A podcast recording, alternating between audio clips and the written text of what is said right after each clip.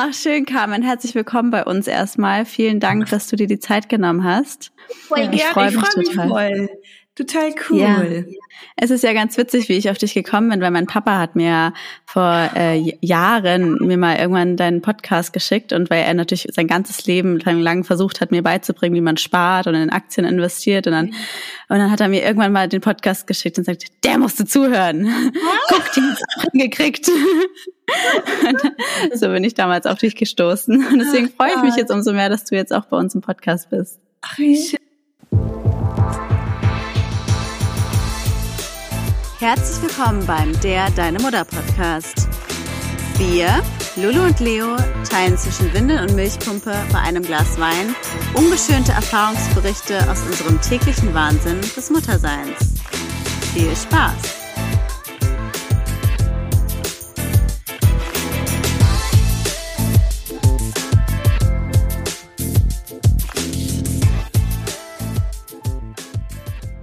Ja, herzlich willkommen nochmal, Carmen, im Podcast. Wir freuen uns riesig, dass du da bist. Und wir fangen mal mit einer Frage bei allen unseren Gästen an. Und zwar, wer bist du und was machst du? Hallo ihr zwei, ich freue mich riesig, heute bei euch im Podcast sein zu dürfen. Ja, wer bin ich? Ähm, ich bin Carmen, Dr. Carmen Meyer, ich bin 38 Jahre alt, ich bin zweifache Mutter, Unternehmerin und ähm, ja, ich mache Aktien. Ich ähm, bin äh, dazu gekommen wie die Jungfrau zum Kind, ähm, weil ich mir ein mhm. Haus in München kaufen wollte und mir dachte, warum ist das hier so teuer? Warum können wir uns das nicht leisten? Als ähm, ich war, also ich bin Biochemikerin eigentlich, das habe ich studiert, da drin habe ich promoviert und dann habe ich mich in Aktien verliebt, ja und mittlerweile, ähm, ich habe auch einen Podcast, Mamikos Millionär und äh, unterrichte, wie man gute Unternehmen an der Börse pickt. Sehr schön. Interessant. Ja. Da werden wir jetzt bestimmt einiges lernen. Und ähm, da uns ja wahrscheinlich viele zuhören, die vielleicht noch nie was mit Aktien am Hut ha hatten und da vielleicht auch noch nicht so into sind, wollten wir dich mal erstmal fragen, was sind denn Aktien überhaupt und wie kann man damit Geld verdienen? Ja, sehr gerne. Ähm, es ist so, als ich angefangen habe, mich mit diesem Thema zu beschäftigen, wusste ich auch nicht, was Aktien sind. Also man hört das und es ist so ein Buzzword. Im Endeffekt ist es ganz einfach. Es sind Anteile eines Unternehmens. Also ich denke, jeder, der hier zuhört, kennt vielleicht Apple. Und dieses, wenn du dir ein Stück vom Kuchen kaufen möchtest, dann könntest du dir da eine Apple-Aktie kaufen. Also es sind keine Papiere, sondern es ist wirklich ein Stück eines Unternehmens. Und du kannst aussuchen, welches Unternehmen du kaufen möchtest und auch wie viel Anteile davon. Ja. Mhm. Und das mhm. sind Aktien. Das sind einfach Anteile von Unternehmen. Cool. Und warum würdest du sagen, schwörst du vielleicht auch darauf, dass man damit Geld verdienen kann? Also ähm, ich habe damals das Buch von Robert Kiyosaki gelesen, Rich Dad Poor Dad, ja. und damit fing meine ganze Reise an. Und er sagt es so schön, er sagt, es gibt drei Wege, um reich zu werden. Der erste Weg ist, ein Unternehmen zu gründen. Der zweite Weg ist es, Immobilien zu kaufen und diese zu vermieten. Und der dritte Weg sind Aktien, also sprich, man kauft Anteile von Unternehmen. Und ähm, ich muss sagen, für mich war Unternehmer, also jetzt habe ich ein Unternehmen, aber als ich damals vor fünf Jahren mit diesem Thema angefangen habe, konnte ich mir das nicht vorstellen, Unternehmen zu gründen. Also ich hatte keine Idee und das war für mich einfach so ein mega Aufwand. Ähm, und bei Immobilien ist es so, wir nehmen Kredite auf, um diese Immobilien zu kaufen. Und das habe ich mir irgendwie auch nicht so zugetraut. Und bei Aktien ist das Schöne, da kann jeder mit fast jedem Budget anfangen. Also ich habe selber mit 2000 Euro angefangen. Ähm, also man braucht auch Geld auf der Seite, ähm, aber man kann mit relativ kleinem Budget einfach mal anfangen. Und Aktien haben sehr hohe Erträge. Also es ist den meisten Leuten überhaupt nicht klar, dass so eine, was weiß ich, ähm, ja eine Microsoft 200, 300 Prozent über die letzten fünf Jahre macht. Also da ist einfach viel, viel, viel ähm, Potenzial drinnen und das ähm, zu einem ziemlich geringen Risiko. Ja. Hm. Wenn du sagst, man braucht nicht viel Geld, aber was wäre denn so ein Minimum an Plateau, was ich auf jeden Fall auf dem Konto haben musste, um überhaupt irgendwo zu investieren? Ja, also ich empfehle immer, ähm, Cash-Reserven zu haben. Das ist wirklich wichtig. Corona hat es uns ja auch gezeigt, von heute auf morgen kann ein Job weg sein. Und deswegen sollte man auf jeden Fall drei Monatsgehälter oder so, dass man auf jeden Fall locker drei Monate über die Runden kommt, besser vier, fünf, ähm, einfach als Reserve haben. Und ähm, man sollte nie das letzte Geld investieren, ganz egal welches Investment. Also Cash is King. Einen gewissen Anteil an Cash-Reserven sollte jeder auf dem Konto haben. Das ist in Deutschland leider nicht mehr so, aber das ist einfach wichtig. Das, und dann muss ich mir ein sogenanntes Portfolio aufbauen. Das heißt, ich kaufe mindestens fünf Aktien, fünf verschiedene Unternehmen, damit man eine sogenannte Diversifikation hat, eine also einmal eine Unterschiedlichkeit mhm. im Portfolio, dass man nicht alles auf ein Pferd setzt, weil dann ist das Risiko, hat man so ein Klumpenrisiko natürlich. Ähm, und von daher sage ich ja, mit 2000 Euro kriegt man schon ein Portfolio aufgebaut. Damit kann man auf jeden Fall starten. Mhm. Ich würde nochmal nachfragen, jetzt aus dem Mund der Kritiker würden jetzt vielleicht ein paar sagen, aber wenn das so einfach wäre, dann würde das doch jeder machen. Und ist das nicht auch reine Glücks- und Pechsache? Ja, das ist, also stellt ihr euch mal vor, wir würden keinen Führerschein haben. Also es würde nicht diese Fahrschule geben und jeder würde sich ins Auto setzen. Dann wäre das auch Glück und Pech. Also Stimmt. ähm, Leute, es wäre Sodom und Gomorra auf den Straßen. Und ich glaube einfach, man will das ganze Thema investieren so mystisch lassen und so kompliziert lassen, damit die Leute artig zur Arbeit gehen und, und, und immer in dieser Angst bleiben und in dieser Abhängigkeit bleiben. Aber auf der anderen Seite, wenn man sich die Investoren anschaut, das sind keine Raketenwissenschaftler. Also das muss man auch mal sagen, die ganzen Unternehmer sind oft ganz einfache Leute. Ähm, die haben nur das Spiel des Geldes verstanden. Und ähm, es ist einfach so, es gibt sehr, sehr gute Unternehmen und auf lange Sicht ist es einfach sehr intelligent, in gute Unternehmen zu investieren. Und ähm, im Endeffekt kann man die auch mit ganz gesundem Menschenverstand einfach beurteilen, die Unternehmen. Wenn ein Unternehmen zum Beispiel keine Gewinne macht, das heißt, es bleibt nichts übrig, dann habe ich ein höheres Risiko. Dann macht das nicht so. Also es kann mal sein, dass es ein Unternehmen gibt, äh, was auch spannend ist, obwohl es keine Gewinne macht. Aber das ist eine Ausnahme. Es ist einfach einfacher zu sagen, okay, was habe ich denn denn hier für Unternehmen? Wie viel Geld haben die eigentlich? Und wenn die in Geld schwimmen, ja, dann verpassen wir was, weil wir sind sonst immer nur auf dieser Konsumentenseite. Ich denke, jeder, der hier zuhört, googelt, äh, kauft irgendwas bei Amazon, hat vielleicht ein iPhone oder ein äh, MacBook oder weiß der Geier, trägt Nike-Schuhe, also ist auf in, also wir sind Konsumenten durch und durch, aber wir wechseln nie auf diese ähm, Investorenseite, weil mhm. uns irgendjemand sagt, der kein Geld hat, wie der Banker wie die Nachrichtenleute, es ist so gefährlich. Mhm. Ja. Dann glauben das alle. Aber das ist so, als wäre ich, sagen wir mal, ähm, ich möchte abnehmen und ich gehe zu jemandem, der 200 Kilo wiegt. Dann weiß ich, okay, er ist mein falscher Ansprechpartner.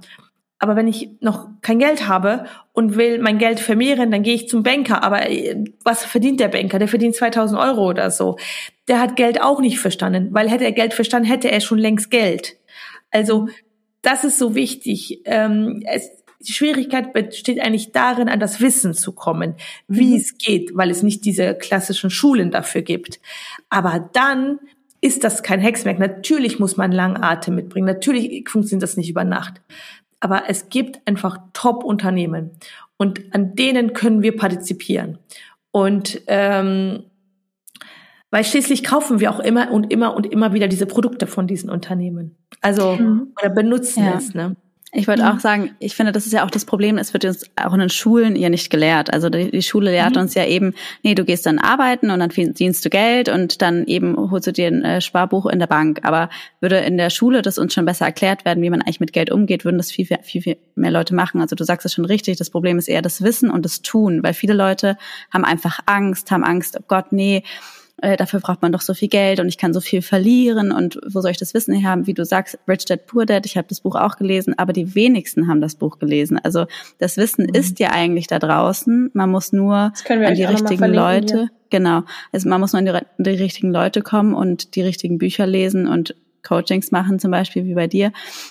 Und dann muss man es einfach tun. Und ich glaube, ja. dann bekommt man auch äh, ja. Was waren denn so deine Game Changer, wenn du sagst, dass ich nenne es jetzt mal ganz plump Money Mindset, mhm. also dass man quasi nicht mehr für Geld arbeitet, sondern dass das Geld für dich irgendwann arbeitet. Was waren so deine Top Game Changer oder Erkenntnisse dazu, die du vielleicht den Hörern mitgeben kannst? Ja, es ist erstmal das allgemeine Money Mindset. Das ist so enorm wichtig. Die Leute unterschätzen das total. Aber wenn ich immer glaube, Geld verdirbt den Charakter oder mehr als ich habe, verdiene ich auch nicht oder ähm, Geld kann man nur mit harter Arbeit erlangen, dann werde ich alles dafür tun, um mir dieses, also das Self-Prophesying, also dass man sich das wirklich auch ins Leben holt. Und ähm, ich muss sagen, ich arbeite immer gerne mit Vorbildern, also dass man sich irgendjemand sucht, wo man denkt, okay, der hat's ja geschafft. Also ähm, der, der, der kann das ja. Dann ist es nicht unmöglich, ja.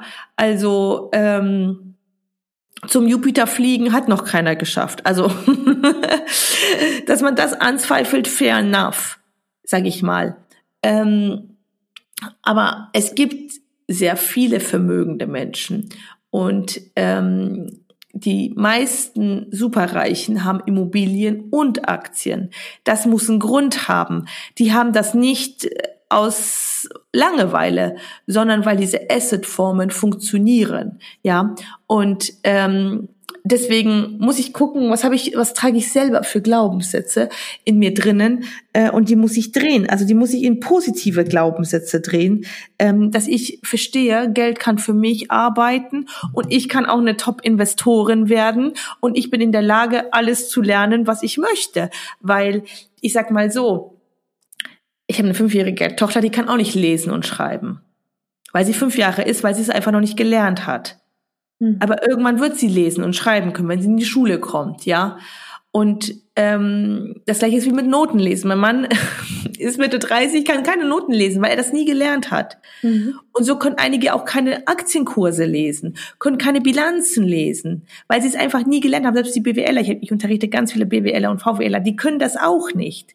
Die Steuerberater, die können das auch nicht, um daraus zu abstrahieren, welches Unternehmen spannend ist. Also es ist eigentlich irre. Da muss ich wirklich sagen, ich bin ja Naturwissenschaftlerin und ich unterrichte, früher habe ich immer gedacht, die ganzen BWLer und VWLer können das. Aber die werden an, in der Uni nicht auf Geld getrimmt. Das, darum, die sollen mhm. irgendwo arbeiten.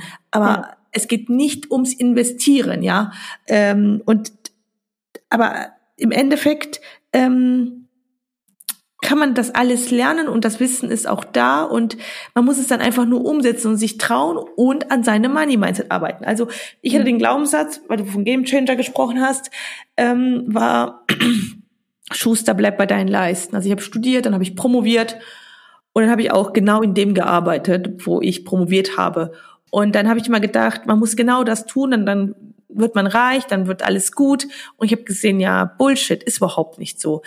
Ich verdiene zwar viel besser als alle meine Freundinnen, ich habe einen Top-Job in einer riesen Pharmafirma, wo jeder hin will, aber seien wir mal ehrlich, ich kann mir nicht das Leben leisten, was ich gerne hätte.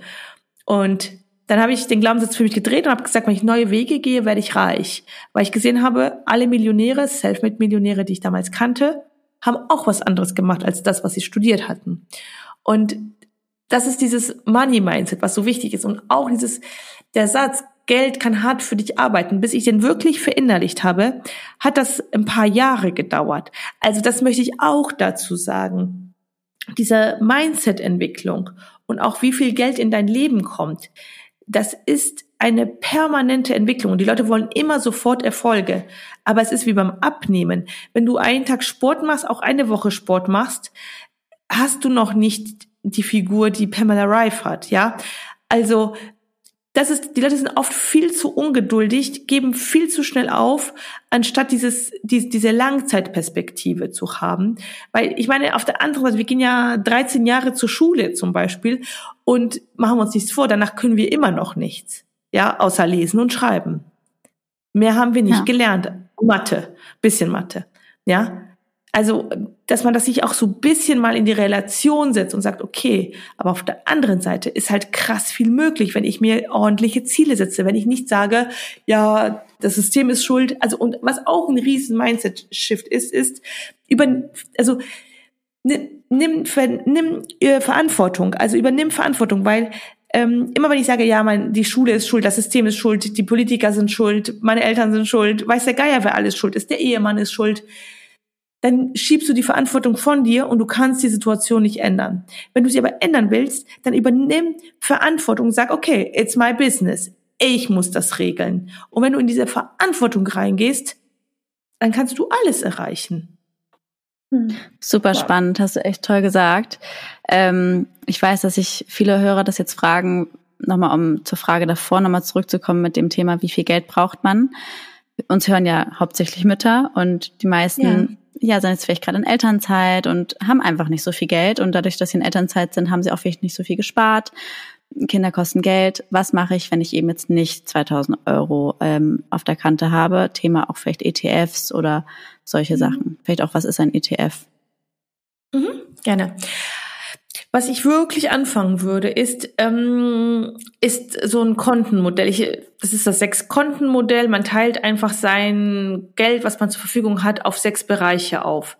Dann ist auf einmal für alles genug Geld da. Das, diese Methode ist super einfach, ähm, ist aber magisch. Also sie, sie bringt so viel. Ich habe auch so angefangen, einfach, um zu gucken, wie viel Geld ist da und das auch für alle Lebensbereiche. Also sprich für Bildung Geld da ist, für Spaß, für Sparen und natürlich für Lebensunterhalt, ja. Und damit ich mal, weil es gibt ja dieses schöne Story, beim Fußball tue ich auch nicht alle ins Tor stecken, weil dann gewinne ich das Spiel nicht. Und ich tue auch nicht alle als äh, in die erste Linie tun, weil dann habe ich hinten alles offen. Die Leute tun genau das mit ihrem Geld. Alles nur auf ein Konto und man hat überhaupt gar kein System dahinter. Also das würde ich zuerst machen.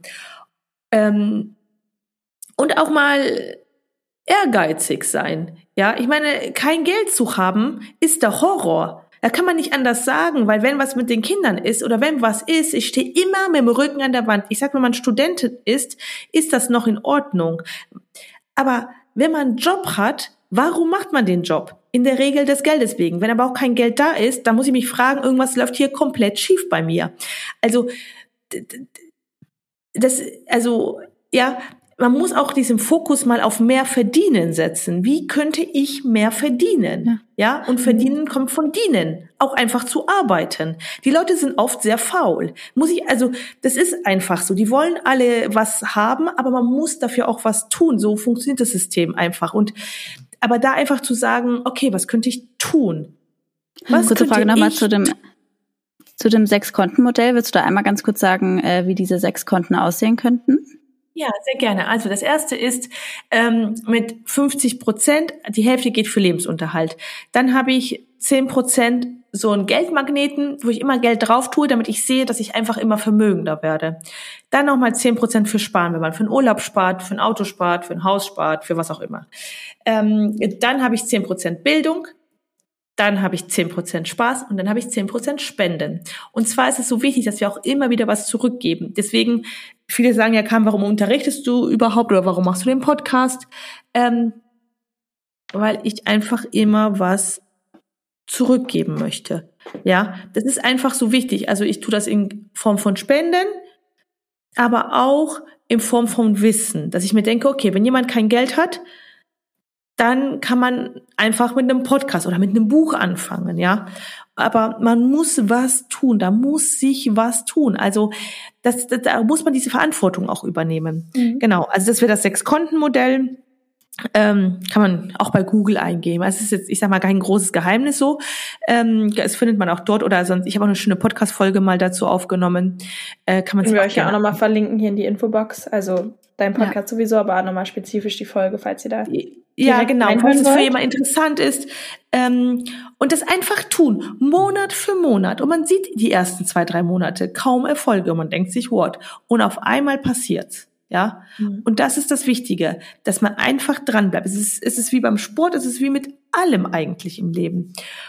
Ja, und dann, wie kann ich anfangen zu investieren? Klar, man könnte auch mit einem ETF starten. Der ETF, aber dann muss man auch gucken, welche Unternehmen sind da drin. Ich bin kein großer Fan vom MSCI World, weil man auf der ganzen Welt streut. Es gibt viele Länder, denen geht es einfach schlecht. Und da brauche ich nicht mein Geld reinstecken. Also ich bin ja ein großer Fan vom amerikanischen Markt. Ich würde eher in den amerikanischen Markt investieren.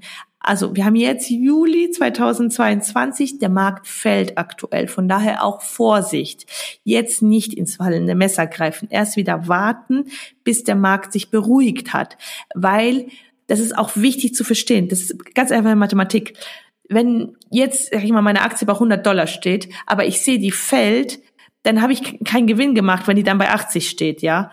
Also da auch immer gucken, dass man, dass man sich ins Momentum einsteigen auf wenn man, also man ist ja ähm, auf Long, also sprich man geht auf steigende Kurse, da muss ich auch gucken, dass ich wie auf die Welle springe und nicht rein in den Strudel, weil dann werde ich erstmal durchgeschüttelt und dann denke ich mir, what the fuck, was tue ich hier eigentlich, ja? Also ähm, mhm. es gibt einfach auch wie Sommer und Winter und wir haben aktuell ja Winter an der Börse und deswegen ist auch mal Ruhe aussitzen wertvoll. Okay. Und dann nochmal kurz erklären. Auch gerade oder wegen dem ETFs, was ein ETF ist, nochmal vielleicht ganz kurz? Ja, sehr gerne. Also Exchange ähm, Tran, also ETF, was heißt denn das ausgesprochen? Was sind das ähm, börsengehandelte Fonds? Das bedeutet, die bekanntesten sind die Indizes, also ein Index ist zum Beispiel der S&P 500, der Dow Jones oder der DAX. Ähm, jedes Land hat einen Index, um zu sagen, wie gut performt unser komplettes Land. Dann gibt es so Indizes wie MSCI World auf die ganze Welt, wie gut performt die ganze Welt. Das ist ein Warenkorb. Und ein ETF bildet, es gibt auch andere ETFs, aber daher kommt das eigentlich, bildet diese Waren, diese Indizes ab. Das heißt, ähm, eine Firma wie BlackRock zum Beispiel kauft die wirklich eins zu eins physisch nach. Also man muss schon gucken, dass die physisch repliziert sind, nennt sich das. Und, ähm, und keine Swaps. Und dann kaufen die den DAX nach oder die kaufen den, oder die kaufen den S&P 500 nach. Dann kann, kann man sagen, okay, weil den Index, den kannst du nicht kaufen. Der wird nur in Punkten berechnet. Aber der wird dann eins zu eins nachgekauft und ist dann der, bildet dann diesen ETF. Und dieser ETF hat geringe Kosten deswegen, weil es keinen Fondsmanager gibt. Weil ich sage immer, könnte einen Affen drauf dressieren. Ne? Das ist ja nur Copy-Paste. Man guckt, was ist im Index und das kaufe ich eins zu eins zu den gleichen Anteilen im ETF. Und wenn ich, wie soll ich sagen, wenn sich im Index was tut, wenn ein Unternehmen pleite geht und rausgeht und dafür ein neues reinkommt, dann passt sich das natürlich auch in dem ETF an. Und das ist einfach ein ETF. Ein ETF ist wie ein Warenkorb mit vielen unterschiedlichen Unternehmen. Und man sollte schon mal gucken, was ist da drin. Und wenn da nur Unternehmen sind aus Indien oder was weiß ich woher und man sich denkt, ganz ehrlich, was habe ich mit Indien zu tun? Ich habe doch gar keine Ahnung, was in Indien los ist. Ja, dann sollte man den vielleicht auch nicht kaufen. Also das, weil ich erzähle mal eine Geschichte ähm, ich bin seit ähm, ja vielen, vielen Jahren mit meinem Mann zusammen und wir waren noch ganz jung, wir waren noch Studenten und er kam zu mir. Ähm, wir haben damals so eine Fernbeziehung geführt und ich habe in Düsseldorf gelebt, ich hatte äh, in der WG und hatte hohes Fieber und habe gesagt, Markus, ich kann nicht einkaufen gehen. Kannst du für mich einkaufen gehen? Und dann habe ich, ist einkaufen gegangen und hat Möhren gekauft. Und die waren total vergammelt. Die waren so in so einem Kilopack eingepackt, so eingeschweißt. Und die waren total vergammelt. Da habe ich gesagt, Markus, also ganz ehrlich, wieso kaufst du denn so vergammelte Möhren? Und er hat bei seinen Eltern noch gewohnt und hat gesagt, der ist nie einkaufen gegangen. Und hat gesagt, ja, kann man, aber ich wusste nicht, dass man das kontrollieren muss. Ich habe gedacht, was da liegt, ist gut. Aber genau so investieren die Leute. Bei den Möhren denken sich die meisten, hä? Alle Muttis, die heute hier zuhören, denken sich, wie kann man die vergammelten Möhren kaufen? Aber genau so investieren, ich würde sagen, 90 Prozent der Deutschen. Sie gucken nicht rein, was drinnen ist. Sie, und, und sie kaufen ultra vergammelte Möhren in der Regel und wundern sich dann, warum Vermögensaufbau nicht funktioniert. Aber wie soll es denn mit vergammelten Möhren funktionieren? Also daraus kann ich nichts mehr machen, ja. Das wird mhm. auch nicht besser, ja. Also, also das ist auch wichtig, dass man sich auch von diesem Gedanken immer trennt, ja, alles erholt sich. Das stimmt nicht. Mhm. Eine vergammelte Möhre erholt sich auch nicht. Mhm. ja. Ich ähm, finde, das ist ein guter Vergleich. Und ich sage immer, deswegen ist Investieren auch super logisch eigentlich. Die Leute machen nur irre Sachen. Also sie, sie bilden sich nicht aus, sie kennen sich nicht aus, sie kaufen irgendwas, sie gucken oder sie gucken gar nicht drauf, sie gucken nicht hin, sie kümmern sich nicht um ihr Geld, sie, sie geben das jemanden, der das machen soll, der auch kein Geld hat. Ja. Was soll denn dabei rumkommen? Da hatte ich auch noch mal eine Frage, das hattest du ja vorhin schon einmal angedeutet, Thema Finanzbildung. Das eine Buch, Rich Dad Poor Dad, hatten wir ja. schon besprochen. Aber wie kann ich mich denn jetzt bilden, dass ich weiß, wie ich Bilanzen lese etc.? Wo muss ich da hingehen? Und ja. woher weiß ich auch, in welche Firmen soll ich jetzt anfangen zu investieren? Ja. Das ist natürlich ein Prozess. Das will ich ganz ehrlich sagen. Es ist nicht so, als liest man ein Buch und dann hat man die Weisheit mit Löffeln gefressen. Also das war bei mir auch ein Prozess. Ich sage immer, ich habe drei Jahre promoviert, ich habe auch drei Jahre Börse gemacht. Jetzt kann ich das so easy peasy runterreden, weil ich so viel gelesen habe und so viel ausprobiert habe. Aber klar, am Anfang muss man sich so ein bisschen reinfuchsen. Ähm, es gibt schöne Bücher. Also was ich gerne mag, was mir damals auch sehr geholfen hat, ist zum Beispiel ähm, von Professor Otte, Max Otte, Investieren investieren statt sparen. Da erklärt er überhaupt das ganze Geldsystem und wie das alles funktioniert. Seine Strategie finde ich ein bisschen langweilig, aber das Buch an sich, es ist nicht so easy zu lesen, aber es ist sehr fundiert und da lernt man sehr, sehr, sehr viel. Mhm. Ähm, dann von Peter Lynch, der Börse einen Schritt voraus. Es ist auch nicht so eine richtige Strategie drin, aber da sieht man einfach, ähm, ja, wie die denken, wie die Unternehmen picken. Und das es, es gibt Fonds, die sehr, sehr gut funktionieren. Ähm, und die Jungs kennen sich dann auch aus. Aber das kann man nicht per se so sagen. Aber es ist wie zum Arzt. Ich kann auch zu einem Arzt gehen, der keine Ahnung hat. Also das ist leider so. Das ist ja überall so, ne?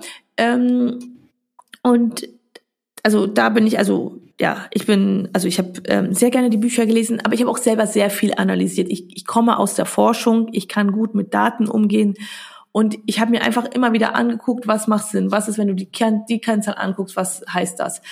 Ähm, das ist einfach, ähm, ja, ich habe auch viel Try and Error einfach gemacht. Ich habe viel rumexperimentiert einfach. Ich habe viel gelesen und viel hinterfragt auch. Ich habe auch wirklich immer viel hinterfragt. Gesagt, ja, macht das wirklich Sinn?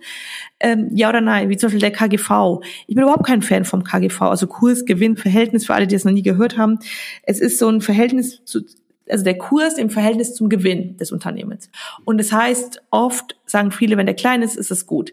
Aber meiner Meinung nach stimmt das überhaupt nicht, weil es kommt nicht auf den KGV an, weil wenn sich da nichts tut und ich aber kein Wachstum habe in, der, in dem Unternehmen vom den Gewinnen, dann wird der Kurs sich auch nicht bewegen.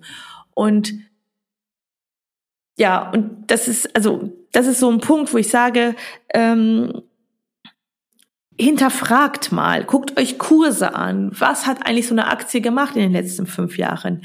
Ist da Bewegung oder ist da Nullbewegung? Ja, warum ist da keine Bewegung? Was fehlt denen? Fehlt den Umsatz? Fehlt den Gewinn? Was, was ist da los? Und dann also kommen die Puzzleteile so im Kopf zusammen. Das ist halt wichtig, ja. Klar, es kann auch sein, dass alles super ist und trotzdem fällt die Aktie. Da muss ich auch technisch lesen können und sagen können, okay, die Aktie fällt, ich muss da raus. Also auch das ist wichtig. Aber was ich sagen will ist. Aber dann nochmal ganz kurz nur als Zwischenfrage, wenn ich sehe, die Aktie fällt, ist es dann clever rauszugehen und eventuell einen kleinen Verlust zu machen? Oder ist es da auch besser auszuharren mit der Hoffnung, es könnte ja auch nochmal, könnte ja wieder bergauf gehen? Ja. Also, es ist so, ich persönlich gehe raus, mhm. weil die Mathematik das ja eigentlich sagt. Also guck mal, wenn die Aktie, du hast die Aktie bei 100 Dollar gekauft, die fällt auf 50 Dollar. Das heißt, du hast 50 Prozent Verlust gemacht. Wenn du jetzt wieder auf 100 Dollar kommen möchtest, muss die Aktie erst wieder 100 Prozent machen. Wenn du 70 Prozent Verlust gemacht hast, das heißt, wenn die von 100 auf 30 Dollar gestürzt ist, wie viel Prozent musst du dann machen? Ja, es sind 300, weil du gehst von 30 auf 60 auf 90. Ach so, ja. Hm. Und das ist schon das, da macht sich vorher gar keiner Gedanken drüber. Und die Leute lassen ihre Depots. Aber das finde ich jetzt einen interessanten Punkt, weil ähm, ich auch Aktien habe und ähm, mir wird immer gesagt, ähm, quasi lass es, lass alles da. Weil, also ich zum Beispiel auch mhm. im Vergleich jetzt zu dir, glaube ich, ich investiere nicht auf einmal in eine Aktie, sondern monatlich. Also mhm. immer jeden Monat Betrag X. Automatisch mhm. kaufe ich immer wieder einfach, äh, weil man kann, man muss ja auch nicht mhm. nur eine Aktie kaufen, die dann irgendwie gleich 1500 Euro kostet, sondern man kann ja auch monatlich mhm. quasi Geld investieren, zum Beispiel 50 Euro theoretisch auch nur, besser ist natürlich mehr. Und ich habe das so gelernt, lass es einfach drauf, weil irgendwann erholt sich's wieder und vielleicht kaufst du dann auch gerade in dem Moment, wo es äh, gerade der Kurs gesunken ist und dann hast du sie günstiger mhm. gekauft. Deswegen da finde ich deine äh, Ansicht jetzt nochmal interessant, was du dazu sagst. Ja, ich, ich weiß, das ist dieser Cost-Average-Effekt, von dem alle immer reden. Aber in meinen Augen macht er nicht Sinn. Weil ja. es sich nicht, es erholt sich nicht alles. Und wir sehen das zum Beispiel auch in den Indizes der S&P 500, der hat sich super erholt. Ähm, also Amerika ähm, nach dem Crash 2008, 2009. Aber zum Beispiel Frankreich, Japan haben sich nicht erholt. Also vielleicht jetzt aktuell sind die irgendwann, weiß ich nicht, aber die haben sich ewig, ewig, ewig, ewig nicht erholt.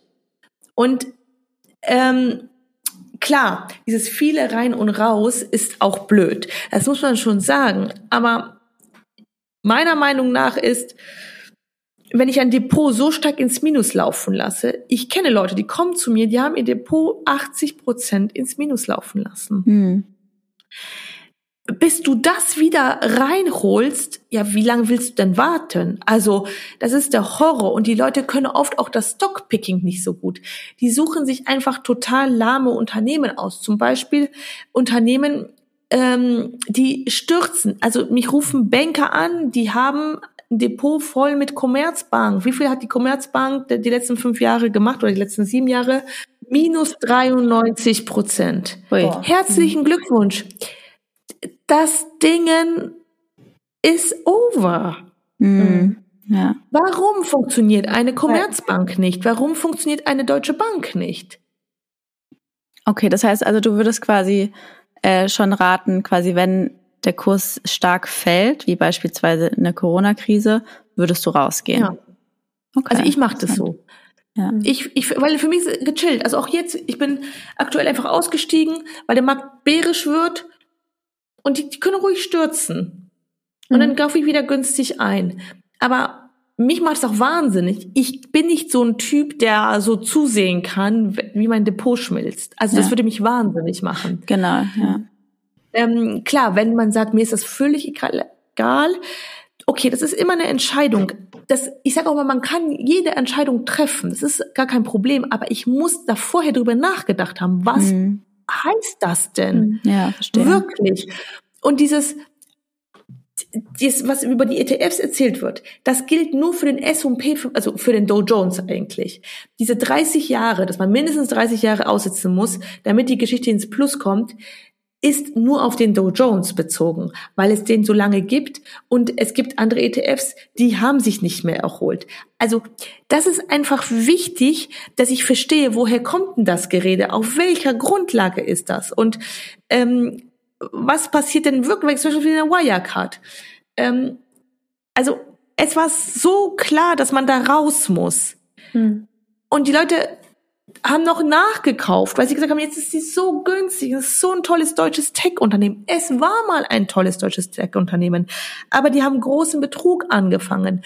Und dann gehen die intelligenten Investoren raus, weil sie sagen, wir können nicht mehr mit denen kommunizieren. Das ist Betrug in der Bilanz und wir lesen die Bilanzen und wenn die nicht ehrlich sind, dann können wir auch Kaffeesatzleserei machen, also raus hier. Mhm. Und die gehen dann raus und der deutsche der deutsche Mensch denkt dann, oh, sehr günstig und jetzt steige ich nochmal ein und irre. Ja, ja. spannend. Verstehe. Ich würde auch nochmal, also eigentlich ähnliche Sache wie eben, aber man sagt ja statistisch gesehen über lange Sicht, 10, 20 Jahre macht der Markt ja im Schnitt, glaube ich, so sieben Prozent waren das. Ja, es sind sogar neun. Oder neun mhm. sogar. Mhm. Ähm, das heißt, an sich ist es ja sowieso klar, wenn man langfristig Geld anlegt, macht das eh in Aktien Sinn, weil das war bisher immer so, dass es gestiegen ist. Aber wie schaffe ich es denn jetzt auch kurzfristig, wie du ja sagst, über kürzere Zeitperioden, sagen wir mal drei, vier Jahre, den Markt zu schlagen? Und mhm. ist da auch eine Menge Glück mit drin? Also würdest du auch mhm. sagen, auch bei dir war eine Menge Glück oder ja, wie hast ja. du es quasi geschafft, den ja. Markt zu schlagen? Den Markt zu schlagen ist eigentlich überhaupt kein Hexenwerk. Mhm. Du mhm. guckst dir einfach den, was weiß ich, S&P an und suchst dir da die bestperformendsten zehn Aktien raus. Fragst dich, warum performen die so gut? Und investierst einfach nur in die zehn besten und die anderen 490 lässt du raus. Schon mhm. hast du den Markt geschlagen. Also, das ist überhaupt nicht so schwer. Mhm. Also es ist wie wenn du eine Sportmannschaft hast und du willst das Spiel gewinnen. Dann du, du willst gegen eine andere Sportmannschaft gewinnen. Und klar, du kannst mit den ganzen 30 Hansels anfangen oder du sagst, wer, wer sind die, die vier besten, fünf besten Läufer? Und dann nimmst du dir nur die. Mhm. Und die anderen haben Pech gehabt. Die sind da nicht das heißt, dabei. Und es ist einfach eine Auswahl, die du triffst. Einfach eine Auswahl, die du triffst an Aktien, an Unternehmen, die vorher schon gut performt haben und wo man weiß, okay, in Zukunft werden die auch noch gebraucht, die haben Geld, die schwimmen Geld, dann ist die Wahrscheinlichkeit viel, viel höher, dass du mit denen outperformst. Ja, macht Sinn. Das heißt aber, ich gucke, wer ist schon gut und nicht, Klar, was ist Leben. quasi, was sind so, was sind, es gibt ja immer diese in, was man so sagt, so Insider-Informationen von Firmen, die klein sind, aber das wird boomen. So, was ja, hältst du davon? Das ist so schwierig. Hm. Das ist sau schwierig. Ich komme ja aus Pharma und ich kenne tausend Leute kommen zu mir und sagen, Kami, ich will Biotech-Startups machen. Dann denke ich mir, ich mache das auch nicht, weil die haben ich sag, das ist wie mit Kindern, ja, das ist eine Mutter, deine Mutter-Podcast. Also guck mal, das ist wie mit Kindern. Wen willst du im Depot haben? Nur so kleine Kinder, mit denen du so viel Arbeit hast, dem musst du alles beibringen. Musst du immer gucken, musst du immer machen. Oder einfach High Performer. Ich sag wie mein Ehemann. Ja, ich will Aktien wie mein Ehemann. Der kann alles, der läuft von alleine, der ist top. Also da habe ich überhaupt gar keine Arbeit mit. Anstatt so Startups zu nehmen, das ist eine Kunst, so ein Startup aufzuziehen. Das kann natürlich total durch die Decke gehen. Mhm. Aber prozentual ist das ein Prozent oder so. Genau. Ich glaube, jedes, jedes zehnte Start, äh, ja. Neun von zehn Startups scheitern. 90 Prozent. Ja. ja. ja, weil die haben Probleme ohne Ende. Die brauchen Geld, die brauchen gute Leute, die brauchen auch, weißt du, so ein Unternehmen aufzubauen, das ist auch nicht trivial. Die haben Baustellen ohne Ende. Und das, wenn man so fizzy Money hat und da Bock drauf hat und vielleicht den CEO kennt, dann kann man das mal machen. Hm. Aber es geht ja um langfristiges, intelligentes Investieren, was, also was hm. mir so am Herzen liegt darum, dass ich auf einer Party bin und ich kann sagen, ja, meine Aktie hat in einer Woche, in einem Jahr 5000 Prozent gemacht. Die, ich habe solche auch nicht im Depot, weil das ist, ist das wäre Glück. Das wäre Glück ja. und, und sau viel Arbeit. Mhm. Ähm, aber wenn ich mir Unternehmen picke, die einfach super Umsätze machen, super Gewinne machen, wo, wo einfach so viel Geld da ist, wo ich weiß, das benutzt sowieso jeder, ähm, dann ist das viel, viel, viel einfacher. Ja. Okay. Mhm. Ich würde jetzt gerne einmal nochmal so sagen, so quasi für so ein bisschen investieren für Dummies, weil quasi nochmal so mhm. ganz basic gesagt, okay, ich habe jetzt noch nie in Aktien investiert, ich habe jetzt auch nicht so viel Geld, sondern vielleicht eher monatlich. Wie gehe ich mhm. vor? Also welche Plattform, also wo kaufe ich überhaupt eine Aktie? Gehe ich da zur Bank oder mache ich das mhm. online? Also was ja. wären so meine ersten Anfangsschritte, um einen Schritt in die Börse zu, zu bekommen? Ja, Bildet euch aus. Ganz egal. Wenn ihr autodidaktisch begabt seid, bildet euch selber aus und sonst bucht einen Kurs. Ihr müsst nicht zu mir kommen. Darum geht's mir überhaupt nicht. Aber äh, lernt es. Also es ist wirklich so. Es ist, wie, es ist wie alles. Wir studieren doch jahrelang, um dann auf einen ja. Bullshit-Job zu machen, ja. Ähm, bildet euch da wirklich aus. Lest entweder ein paar Bücher. Viele können es danach nicht. Muss ich ganz ehrlich sagen, ich sehe das ja bei mir. Die Leute haben zehn Bücher gelesen, sie haben es immer noch nicht so verstanden. Aber wie auch immer, bildet euch erstmal. Ähm, egal über welches Medium. Und dann äh, braucht ihr einen Broker. Und hier müsst ihr einen wählen, der ähm, wo ihr wirklich weltweit handeln könnt und der gute Konditionen hat. Also ich bin bei mhm. Lynx, das ist so ein Profi-Broker, aber ähm, der ist günstig, du kannst weltweit handeln, der hat einen sehr guten Support und darauf solltet ihr achten, dass er einen guten, geht nicht zur Deutschen Bank, weil das ist viel zu teuer, da geht eure ganze Rendite wieder flöten, weil ihr pro Transaktion so viel zahlt einfach. Mhm. Da habt ihr auch nicht mehr Service, das macht überhaupt, oder alle Banken, die wollen ja nicht, die wollen ihre teuren Fonds verkaufen, die wollen nicht, dass die Leute das selber machen, das muss man sich auch mal bewusst sein, ja ähm, übernimmt Verantwortung, also das meinst du, das ist total wichtig, ja, übernimmt Verantwortung für euer Leben, euer Geld und werdet selbstbewusst, dass ihr das locker hinkriegt, weil alle, die hier eine Mutti-Rolle schaffen, ja, dann ist Börse so viel einfacher. ihr braucht schon Schön gesagt. wovon ich spreche, ja, aber seid selbstbewusst. Also an alle Frauen, die das hier hören, ihr schafft so viel und Frauen sind fürs Investieren wie gemacht, weil die nicht dieses Ego haben, weil sie nicht auf eine Party gehen müssen und sagen, ich habe die geilste Aktie. Also das ist mhm. sehr, sehr, sehr cool. Sie sind langfristig und ihr Risiko. Und dann ähm, fangt an mit ja diesen 2000 Euro und investiert die einfach mal. Ähm, Und dann könnt ihr das ja monatlich besparen. Mit diesen Sparplänen auch aufpassen, bitte. Ich habe einige Kunden gehabt, da waren die Gebühren für dieses stückweise Aktienkaufen so hoch, dass damit die komplette Rendite wieder aufgefressen Ach, Also dieses quasi monatlich irgendwie 100 Euro oder das so. Das monatliche, genau. Ja. Ich habe das nie gemacht, weil ich hatte immer genug Geld, um einfach also größere Summen jeden Monat. Deswegen, ich habe das Thema mit diesen Sparplänen nicht. Aber wenn hier Frauen zuhören, die diese Sparpläne machen, bitte schaut euch die nochmal an, weil ich hatte ein paar Kunden, die die vorher gemacht haben. Und dann haben wir einfach gesehen, die Gebühren für dieses stückweise Aktien mhm. kaufen sind so hoch, dass die Rendite futsch war.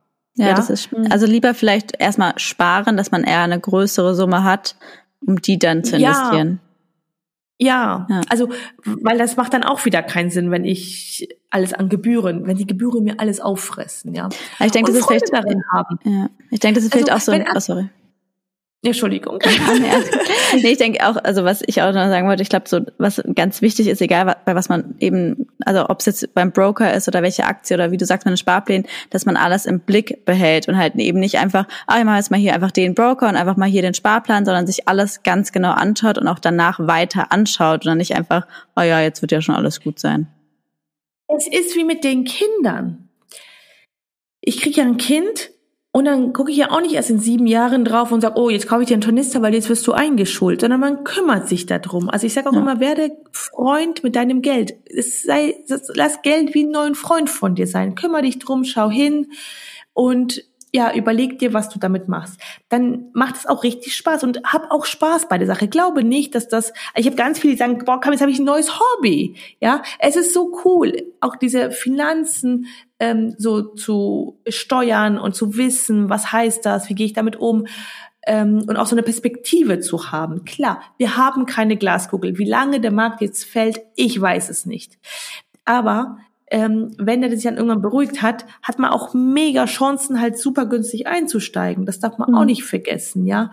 Und ähm, jede Krise kann eine Chance sein und ähm, es, also mein, es hat einfach auch mein Leben verändert. Das ist, will ich auch mal hier so sagen. Also ähm, dieses Investieren an der Börse hat für mich einfach auch alle Türen geöffnet. Später habe ich Immobilien gemacht, ich habe ein Unternehmen. Es hätte ich ohne dieses Wissen für die Aktien und für die ganzen Unternehmen, wie ich das habe, hätte ich, glaube ich, nie so schnell so erfolgreich ein Business aufgebaut. Also das ist so der erste Schritt meiner Meinung nach in dieses diese finanzielle Freiheit, was auch immer dann noch kommt. Also ich habe ganz viele, die machen auch dann Immobilien oder machen sie dann auch selbstständig.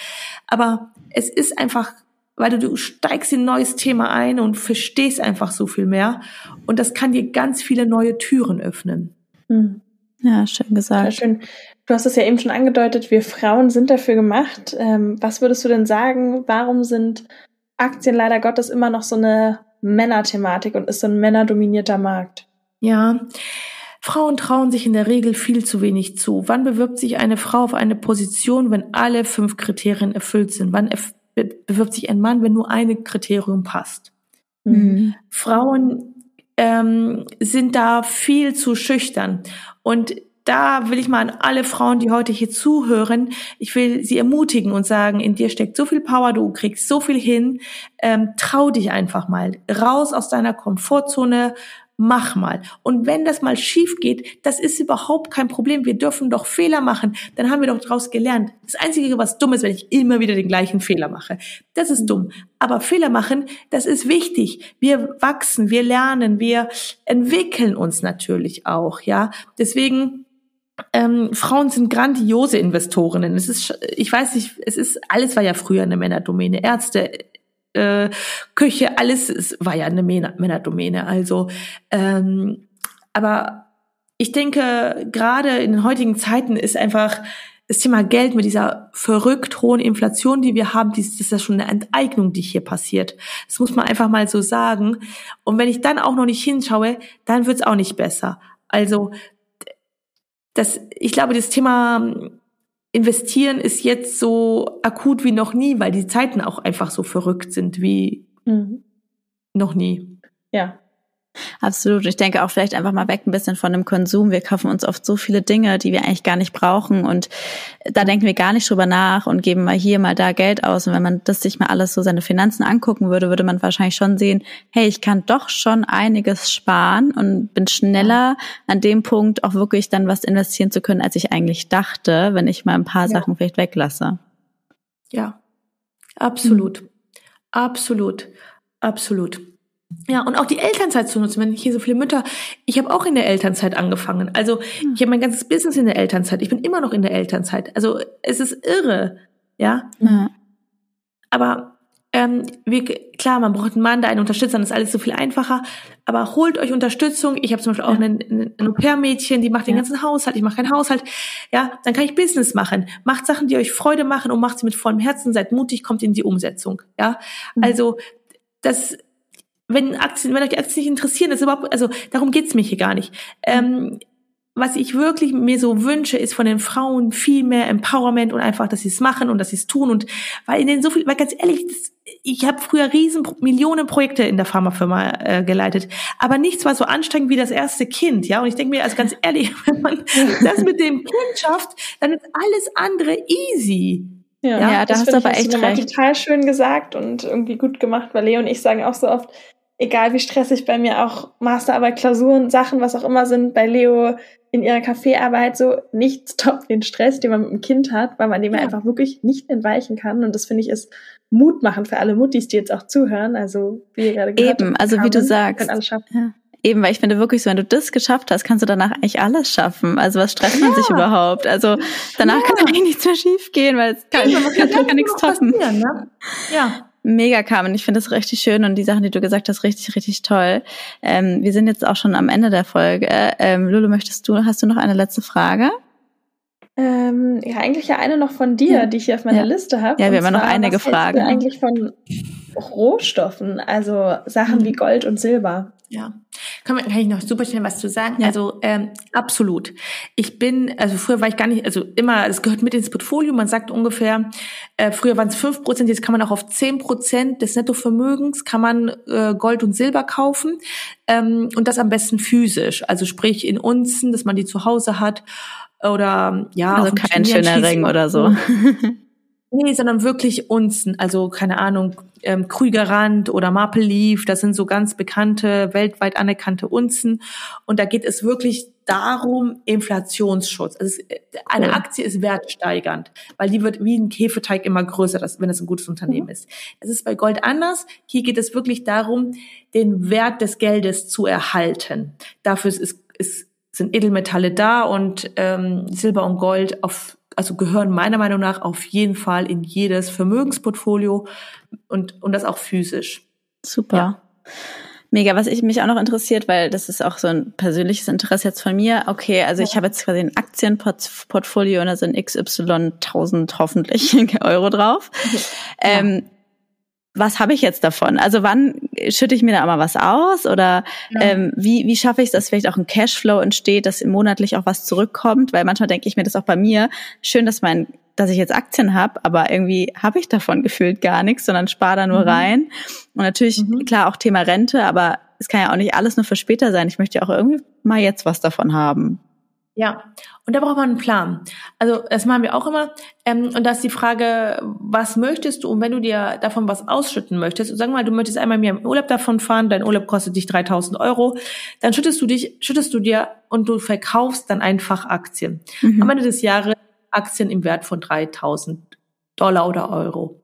Und dann machst du damit dir einen schönen Urlaub. Und das ist immer die Frage, das sollte man auch sich auch vorher beantworten, welche Strategie möchte ich fahren? Möchte ich Vermögensaufbau und ich brauche das Geld nicht?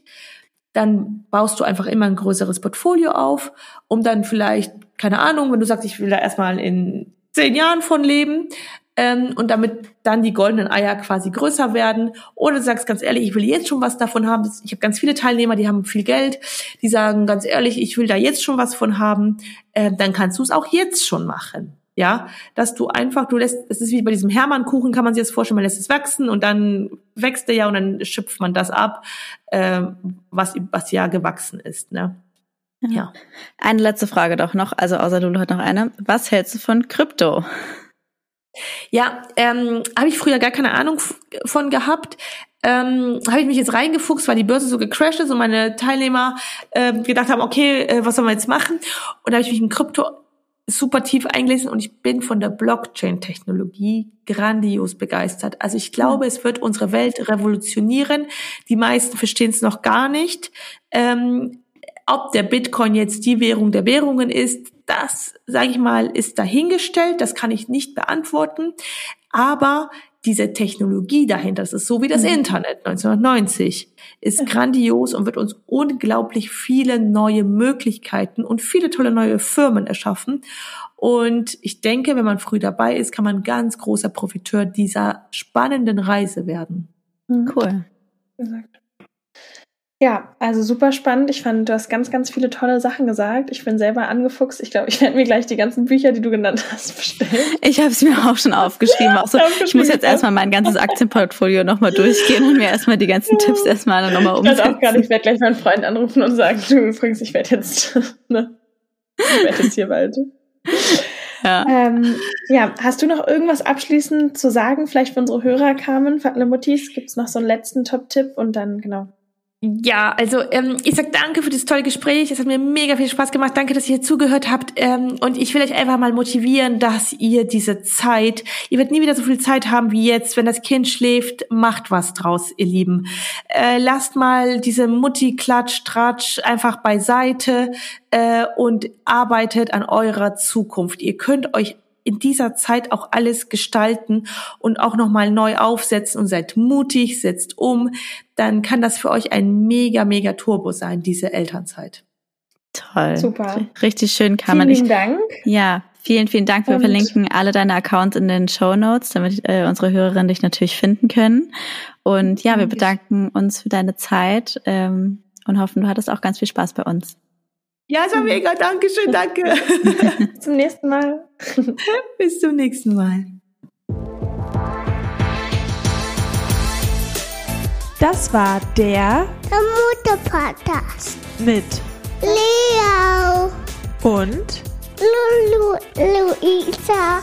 Bis zum nächsten Mal.